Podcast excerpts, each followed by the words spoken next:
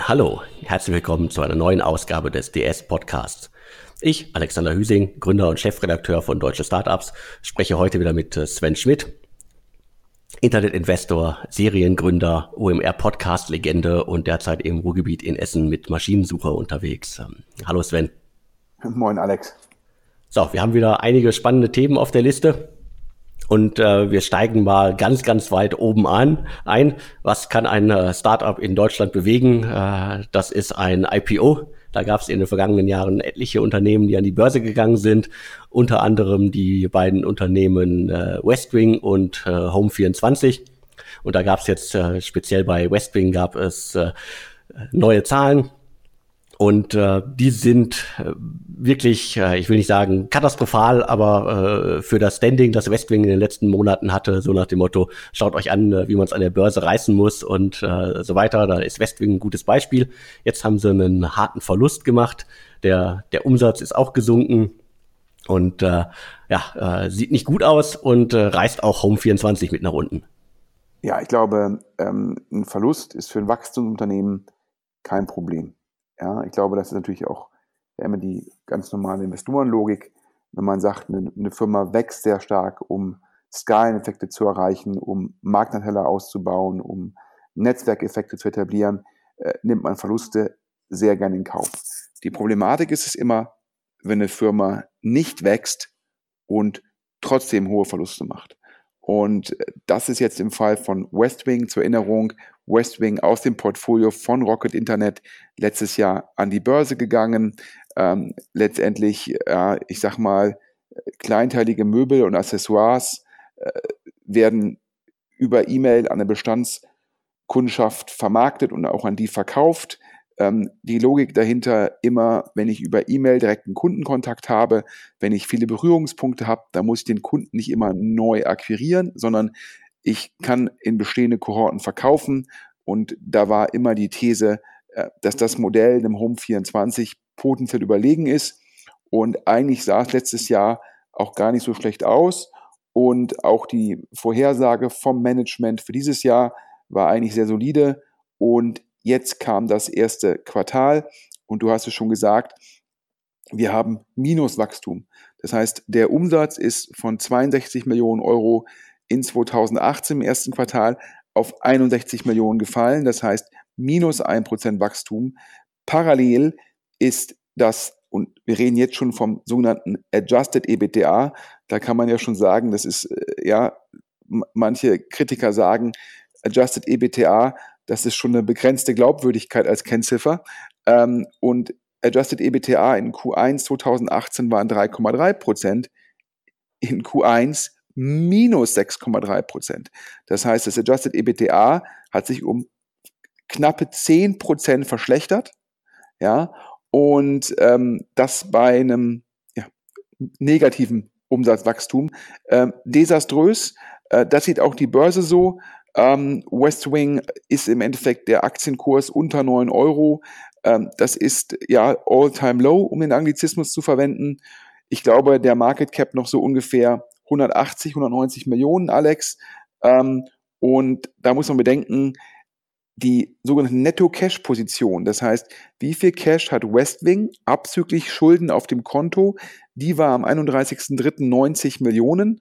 Anders ausgedrückt, wenn man den Cash wegnimmt, ja, dann hat ja, Westwing einen sogenannten Enterprise Value von nur noch ähm, 90 Millionen. Ähm, das ist natürlich ähm, ja, nicht mehr so richtig viel, gerade wenn man bedenkt, wie viel Geld da reingeflossen ist. Ja, und im Markt hatten mir mal alle gesagt, ja, Home 24, da muss man skeptisch sein, aber Westwing, gutes Management und besseres Modell, da kann man positiv sein und dementsprechend war natürlich jetzt Q1 schon höflich gesagt sehr, sehr überraschend, vor allem wenn man guckt, dass andere Firmen wie Zalando ähm, im E-Commerce-Bereich oder auch um konkreter auf den Möbelbereich abzustellen, Wayfair in den USA in Q1 gewachsen sind. Das ist natürlich ein ganz bitteres Ergebnis für Westwing und stellt das Geschäftsmodell in Frage. Und da haben natürlich Investoren sofort gesagt, oi, oi, oi, oi, oi. Wenn bei Westwing das Q1 schon so schwierig war, man muss ganz klar sagen, Ostern war letztes Jahr in Q1 im März, dieses Jahr im April. Das heißt, das Q1 dieses Jahr hatte weniger Feiertage als das Q1 letztes Jahr und dementsprechend weniger Urlaube. Ja, und es ist eigentlich hätte das Q1 daher besser sein müssen. Und das ist natürlich schon ähm, alles andere als gut. Und da haben dann die Investoren auch sofort Home 24 abgestraft. Und bei Home 24 sind wir jetzt bei einem Börsenkurs von 4,30 Euro. Ich glaube, als wir im Podcast angefangen haben, über Home 24 zu sprechen, ähm, da war der Aktienkurs bei 16 Euro und ich habe von einem fallenden Messer gesprochen. Ich habe, glaube ich, mal vor dem Börsengang von Home 24 gesagt, ja, Firmen, die nicht wachsen und Geld verdienen, die gehören nicht an die Börse, sondern liquidiert. Und äh, dann gab es ja dieses wundersame Q1 äh, 2018 bei Home24, äh, auf dessen Basis man an die Börse gegangen ist. Ähm, seitdem äh, funktioniert gar nichts mehr. Und die Börse teilt jetzt meine Ansicht. Bei einem Aktienkurs von 4,30 Euro beträgt die Marktkapitalisierung 110 Millionen Euro. Ende Dezember, das ist die letzte Cash-Position, die öffentlich ist, hatte Home24, ich glaube, noch 109 Millionen Cash auf dem Konto. Anders ausgedrückt, die Marktkapitalisierung ist jetzt so groß wie das Cash Ende Dezember auf dem Konto. Bösartig gesagt, das Enterprise Value muss man natürlich berücksichtigen, was sozusagen der Cash Burn von Januar bis jetzt April war. Aber der Firmenwert ist eigentlich ja fast gleich null, wenn man bedenkt, wie viel Hunderte von Millionen über Finanzierungsrunden und den IPO Home 24 schon zugeflossen ist. Ja, ähm, ganz, ganz bitter. Und äh, also dementsprechend, ich bin da gespannt, äh, was da für ein Q1 kommt. Bisher gab es von Home 24 nicht mal ein sogenanntes Trading Update. Manche Online-Firmen, bevor sie den Vollabschluss eines Quartals vermelden, machen jetzt ein Trading-Update, um dem Markt Transparenz zu geben. Das hat Home24 bisher nicht getan. Ähm, der Markt traut Home24 nicht mehr. Und ja, ich bin gespannt, wie hoch der Burn in Q1 ist. Ähm, wenn man sich anschaut, ähm, wie viel Cash Burn im letzten Jahr war, wenn man sich die Cash-Position anschaut, ja, dann sollte man das nicht in die äh, Zukunft schreiben, denn sonst hat die Firma irgendwann ein Problem. Das Traurige daran ist ja nicht nur die Firma, sondern alle, die auch an die Börse wollen, haben auch ein Problem, weil äh, das, das Fiasko äh, von äh, Home24 jetzt äh, 4,30 Euro, das ist schon eine Katastrophe und macht es sicherlich schwer für andere da auch an die Börse zu kommen. Ich glaube, die Börse differenziert da. Ähm, ich glaube, die Börse wird differenzieren in E-Commerce und nicht E-Commerce. Aber klar, man guckt sich das an, Windeln, Home 24, West Wing, ähm, da straft die Börse ganz klar E-Commerce-Firmen, die bisher keine Skaleneffekte aufgebaut haben, die nicht marktführend sind, die nicht profitabel wachsen, die straft die Börse ab. Es gibt die Ausnahmen wie Zalando, die halt schon die Skaleneffekte haben, die weiterhin organisch wachsen, die profitabel wachsen, da bleibt die Bewertung oben. Aber bei allen anderen Firmen, die halt letztendlich einen ja im großen Ganzen für E-Commerce-Firmen irrelevanten Umsatz haben. Also ist mir jetzt schon klar, dass die Hörer jetzt denken, was, was erzählt der Sven jetzt? Was erzähle ich jetzt hier irrelevanter Umsatz? Aber 60 Millionen Euro im Quartal sind für E-Commerce im Jahre 2019 im Amazon-Zeitalter nicht genug, um im Wettbewerb bestehen zu können. Was heißt es? Das heißt, man hat halt diese sozusagen diese Fixkosten, diese Plattformkosten und kann halt so auf der Größe nicht profitabel genug agieren. Entweder ist man als E-Commerce-Firma in der, in der Nische und in der Nische profitabel oder man muss heutzutage schon eine gewisse Größe haben, siehe halt Zalando, siehe zur Plus. Alles dazwischen ist weder Fisch noch Fleisch, das erkennt die Börse jetzt. Und Alex, ich stimme dir zu, ich glaube, wir werden ähnliche Börsengänge wie Windeln, Home24 und Westwing in naher Zukunft trotz der positiven Marktentwicklung seit Januar an den Börsen in Deutschland nicht mehr sehen. Ja, da bin ich bei dir. das jetzt mal das große Thema, die börsennotierten E-Commerce-Firmen, jetzt wieder sozusagen eigentlich zu unserem Butter- und Brotgeschäft. Ähm, und wir hatten ja letzte Woche auch schon über ein neues Investment von Cherry gesprochen. Und es hieß immer, man hätte, Cherry hätte noch zwei Investments aus dem letzten Fonds dieses Jahr noch gemacht. Alex, du hast das zweite entdeckt. Richtig, ich habe das zweite entdeckt. Äh, es ist das Unternehmen Twice, geschrieben äh, T-W-A-I-C-E. Das ist ein Unternehmen, das wahrscheinlich noch gar nicht so viele auf dem Schirm haben. Es gab auch auf deutsche Startups äh, bis auf eine schon vorangegangene Finanzierungsrunde. Damals waren äh, Unternehmertum äh, und äh, Speed Invest in das Unternehmen eingestiegen. Was machen die? Die haben erstmal vier Jahre lang geforscht und entwickelt, entwickelt.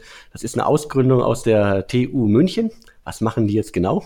Die entwickeln eine Software zur Analyse von Batterien. Also im Grunde ein Segment, das wir gerade alle richtig schön äh, groß brauchen. Äh, viele Unternehmen viele Firmen, alle die irgendwo, also Hersteller von Elektrofahrzeugen, Flottenbetreiber, aber auch äh, Finanzdienstleister, die halt äh, alles irgendwo über äh, Batterien und äh, sonst wie laufen lassen, die können mit der Software von äh, Twice, also sowas wie Effizienz, die Sicherheit und äh, Zuverlässigkeit äh, optimieren. Da sind schon mal 1,2 Millionen Euro reingeflossen. Und jetzt kommt Cherry und äh, ja, es scheint eines der letzten Investments aus dem zweiten Fonds zu sein. Und spannendes Thema, also wieder im äh, B2B-Segment und auch sozusagen in einem äh, Segment mit äh, Batterien, das, glaube ich, richtig große Zukunft vor sich hat. Also ich bin gespannt, wie sich das entwickelt.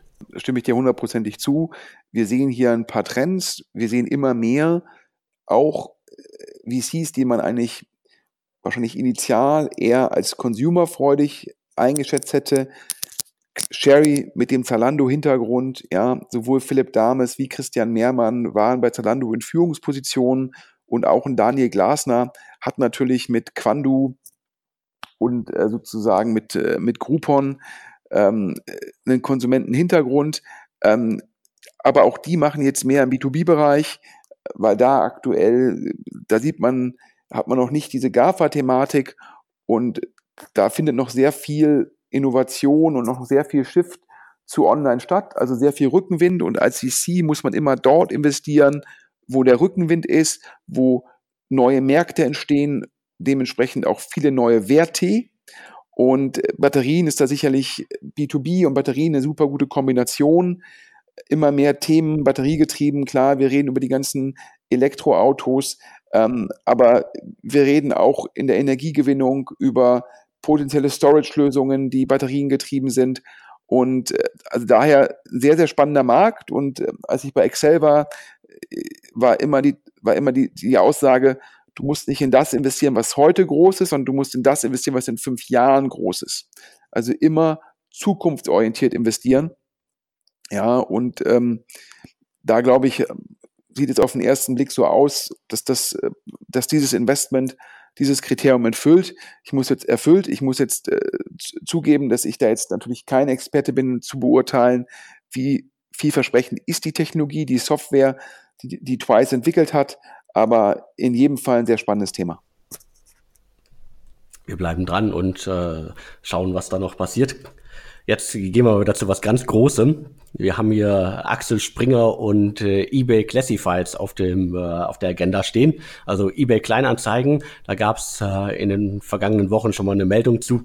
Also das äh, steht zum Verkauf in Deutschland, eBay Kleinanzeigen und es gibt einen großen Interessenten, äh, das ist das Medienhaus äh, Springer, also ehemals der Zeitungsverlag des, des Landes und jetzt so das Digitalunternehmen mit des Landes. Und äh, äh, damals in der Berichterstattung hieß es schon, wird halt schwer für, für Springer das äh, zu stemmen. Als Kaufpreis waren irgendwie um die 10 Milliarden Euro im Gespräch. Also große Nummer, aber Kleinanzeigen und Springer, das passt ja irgendwie. Und äh, da gibt's jetzt auch nochmal Neuigkeiten. Ja, man muss dazu sagen, als Hintergrund für die Hörer, ähm, eBay erwägt ja, sich in drei verschiedene Einheiten aufzusplitten, beziehungsweise zwei Einheiten zu verkaufen. eBay kann man unterteilen in das klassische äh, Auktions-, Festpreis-, Verkaufsgeschäft unter der Marke eBay. Dann gibt es eBay Classifieds als Gruppe, in Deutschland bekannt eBay Kleinanzeigen, aber in Holland zum Beispiel bekannt unter Marktplatz, ich glaube in England bekannt unter Gumtree. Das heißt, da gibt es diverse, teilweise sehr, sehr marktdominierende Kleinanzeigen-Plattformen, ähm, in der Summe eBay Classifieds genannt und es gibt den, Sekund den Marktplatz für den Sekundärmarkt für Ticketing mit dem Namen StubHub. Und es gibt halt Investoren, die wollen, dass eBay StubHub verkauft und die eBay Classifieds Gruppe. Und diese eBay Classifieds Gruppe soll sich Springer angeschaut haben. Und dort steht im Raum ein Preis von 10 äh, Milliarden und mehr. Da gucken nach Hörensagen auch die ganz großen Private Equity Player drauf ähm, und das ist dementsprechend ein kompetitiver Prozess. Äh, auf dem Papier würde es gut zu Springer passen. Springer, letztendlich der, der EBITDA oder EBIT von Springer, der wird ja schon vom Kleinanzeigengeschäft getrieben. Da ist Springer unter anderem im Bereich Jobs mit Stepstone führend, aber auch in Frankreich im Immobiliensegment führend. Ähm, das heißt, Springer hat da eine sehr große Kompetenz. Das war ursprünglich mal eine Gemeinschaftsfirma mit General Atlantic, die in der Zwischenzeit zu 100 Prozent zu Springer gehört. Und so hat sich das Springer-Team ähm, eBay Classifieds angeschaut und hatte sozusagen auch ein sehr großes Interesse. Allerdings, äh, Springer selbst hat eine Marktkapitalisierung von 5 Milliarden. Und um dann eine Firma von, mit einem Wert von 10 Milliarden zu kaufen, hätte es einer relevanten sogenannten Eigenkapitalkomponente bedarf. Also sprich, Springer hätte diese 10 Milliarden finanzieren müssen mit Fremdkapital, aber auch Eigenkapital, weil niemand hätte Springer 10 Milliarden komplett so geliehen. Das Eigenkapital hätte man nur darstellen können über eine Kapitalerhöhung und die Kapitalerhöhung hätte dazu geführt, dass potenziell Friede Springer, die aktuell noch Axel Springer kontrolliert, das ist ähm, Friede Springer die Erbin ähm, von Herrn Springer. Und die hat wohl es abgelehnt, die Kontrolle über die Firma zu verlieren. Das heißt, sie will die Kontrolle behalten. Das heißt, es kann keine Kapitalerhöhung geben in dem Umfang, der notwendig wäre, um dann eine Übernahme von eBay Classifieds zu stemmen. Das heißt, eBay Kleinanzeigen, nur ein Teil von eBay Classifieds, kann nur an Springer gehen, falls sich eBay entscheiden sollte, konjunktiv, ja, eBay Kleinanzeigen alleine zu verkaufen. Das ist nach meinem Verständnis aktuell noch nicht der Fall. Auch deshalb, weil, glaube ich, viele Kleinanzeigenportale von eBay auf der gleichen technologischen Plattform laufen. Das heißt, es ist nicht ganz so einfach, die dann einzeln zu verkaufen. Das ist sozusagen, was ich aus Axel Springer nahen Kreisen gehört habe. Ja, sehr spannend. Äh, blieb ja immer noch die Möglichkeit, dass sich äh, Springer wie damals mit äh, General Atlantic zusammentut und äh, so einen Deal gemeinsam stemmt. Vielleicht hören wir da ja noch mal was. Klar, das jetzt Springer hat natürlich die Möglichkeit zu sagen, sie machen es mit einem PE zusammen. Mit der Problematik, dass der äh, PE, wenn jetzt Springer, Springer an Bord ist, ähm, es gibt ja solche Konstrukte, wo dann halt ein PE, was gemeinsam mit Springer macht, der Erwartung des Springers dann irgendwann rauskauft.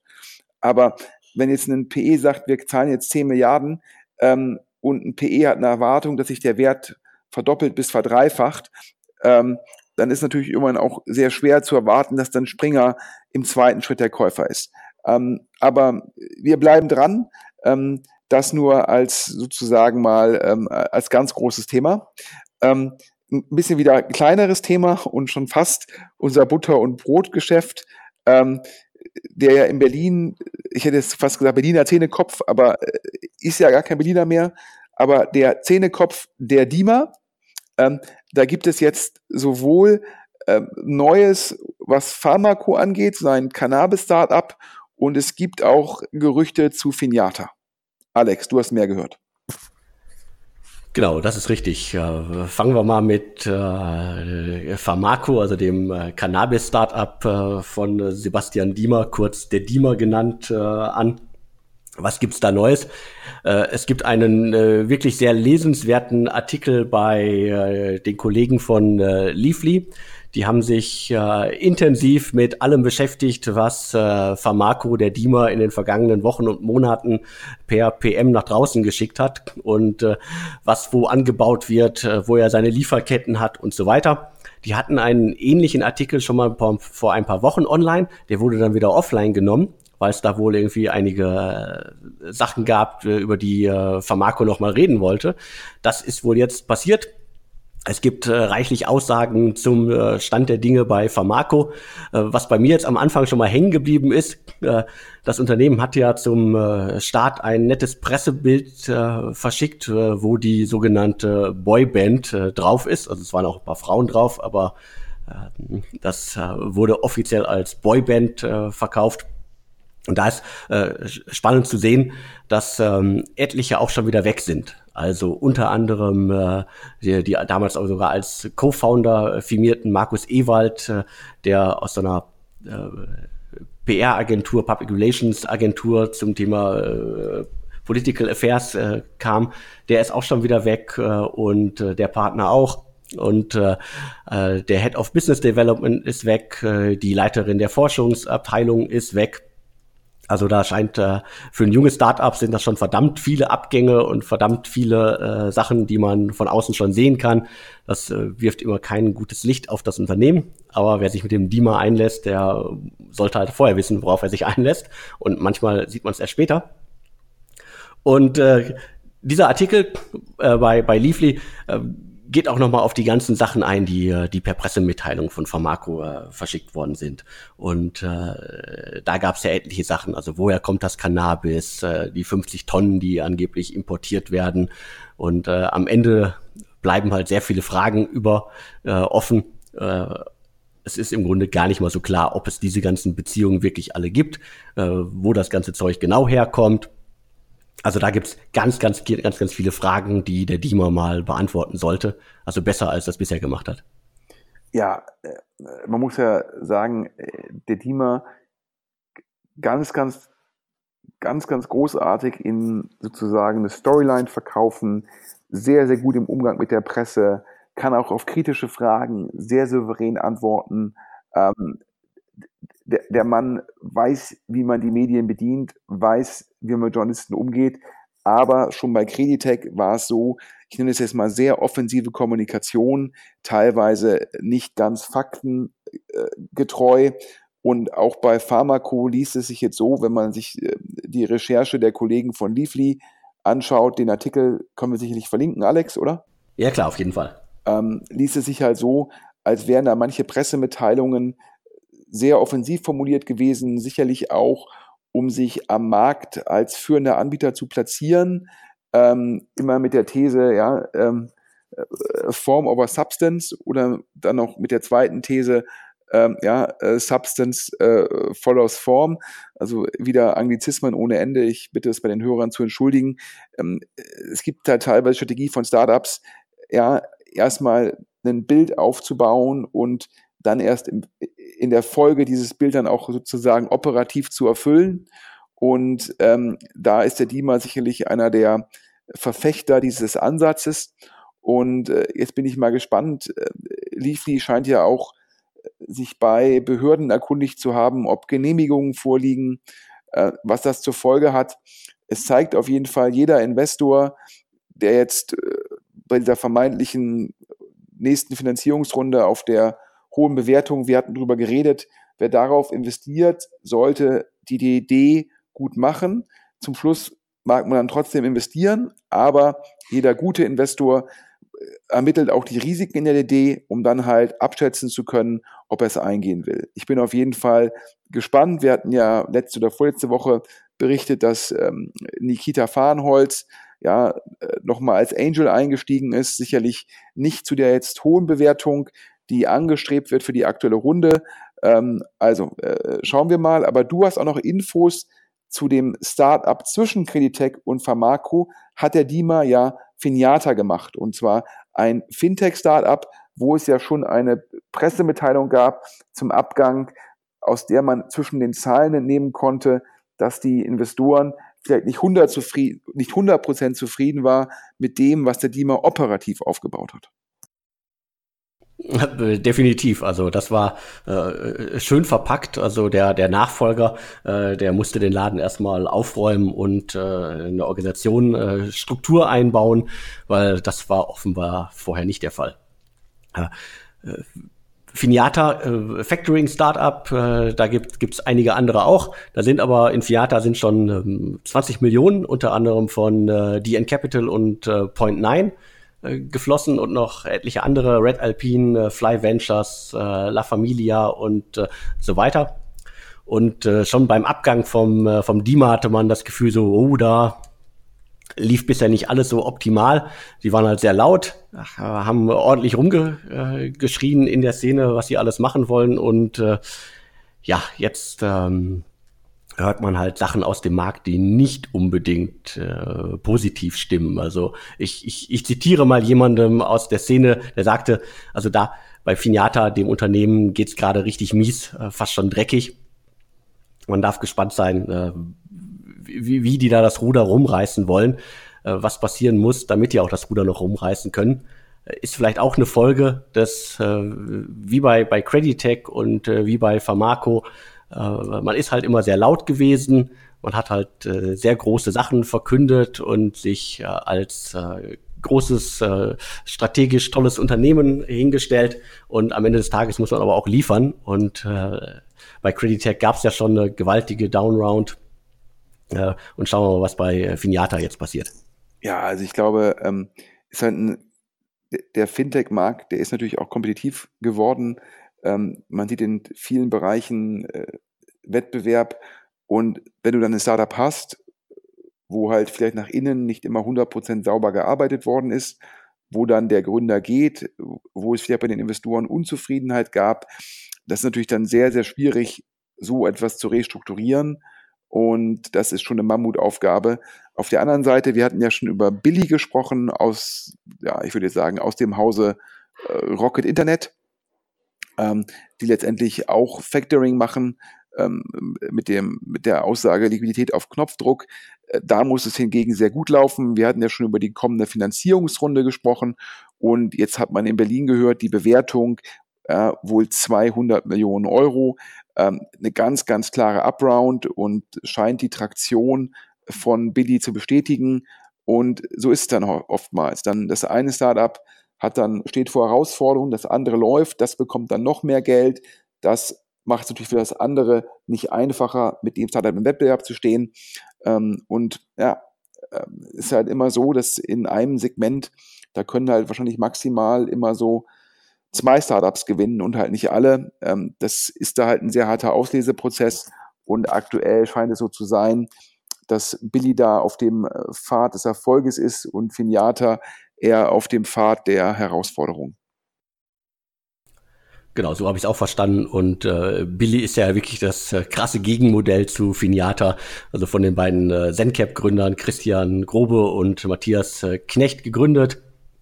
Die haben äh, Creandum, äh, Rocket Internet und so weiter schon als äh, Investoren gehabt.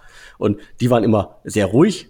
Bei Unternehmen, die sehr ruhig sind, da gibt's immer so zwei äh, Sachen, äh, zwischen denen ich schwanke. So, die sind so ruhig, weil die halt wirklich so ruhig sein wollen und weil sie sich auf ihr Business konzentrieren. Das äh, trifft auf Billy äh, zu. Und es gibt halt auch Unternehmen, die sehr ruhig sind, weil einfach nicht äh, es nicht zu erzählen gibt und äh, das Unternehmen sich nicht so entwickelt wie äh, wie gehofft. Aber wie gesagt, Billy ist äh, definitiv äh, aus der anderen äh, Liga. Die scheinen da einen wirklich extrem guten Job äh, zu machen. Mir hat noch jemand äh, zugeworfen. Also das das würden die richtig richtig gut machen, die beiden äh, Gründer. Und man könnte da noch äh, vieles erwarten. Schauen wir mal. Ja, das war der Podcast für heute. Heute haben wir es mal geschafft halbe Stunde, der halbe Inlandsflug. Das war ja auch immer unser Ziel. Die letzten Wochen hatten wir ähm, aufgrund der äh, sozusagen der Newslage immer so ein bisschen überzogen. Ähm, kurzer Hinweis für die Hörer. Ne, nächste Woche ähm, äh, kriege ich es zeitlich leider Gottes nicht hin. Das heißt, ähm, vielleicht macht der Alex äh, mal wieder einen seiner äh, News-Podcast, wo er die Hörer äh, informiert. Auf jeden Fall der Insider-Podcast, der kommt in zwei Wochen wieder. Und nochmal vielen, vielen Dank an alle Hörer für zum einen äh, das Wachstum der Hörerzahl und zum anderen äh, für die Informationen, die ihr uns immer mailt. Da könnt ihr auch weiter mailen an podcast.deutschestartups.de. Ähm, und insbesondere deutsche Startups muss ich auch finanzieren. Ja, ihr kriegt den Podcast aktuell werbefrei und kostenlos. Das ist nachhaltig kein Businessmodell. Ähm, wir würden uns über Werbepartner sehr, sehr freuen. 6.500 Hörer in einer sehr spitzen Zielgruppe. Das heißt, wenn ich eine Privatbank wäre oder äh, ein Vermögensverwalter oder eine Anwaltskanzlei, ich würde im Podcast hier Werbung schalten und das würde uns auch ermöglichen, den Podcast weiter kostenlos zu halten. Und daher bitte meldet euch oder wenn ihr einen Vermögensverwalter kennt, macht die Intro. Der Alex ist immer zu erreichen, auch unter podcast.deutschestartups.de. In jedem Fall, Alex, wir wünschen allen Hörern einen guten Wochenstart, oder? Genau, auf jeden Fall. Äh, dem ist nichts mehr hinzuzufügen. Äh, und äh, wir hören uns dann äh, in, in dieser Form in äh, zwei Wochen wieder. Vielen Dank. Bis dann. Tschüss. Und tschüss.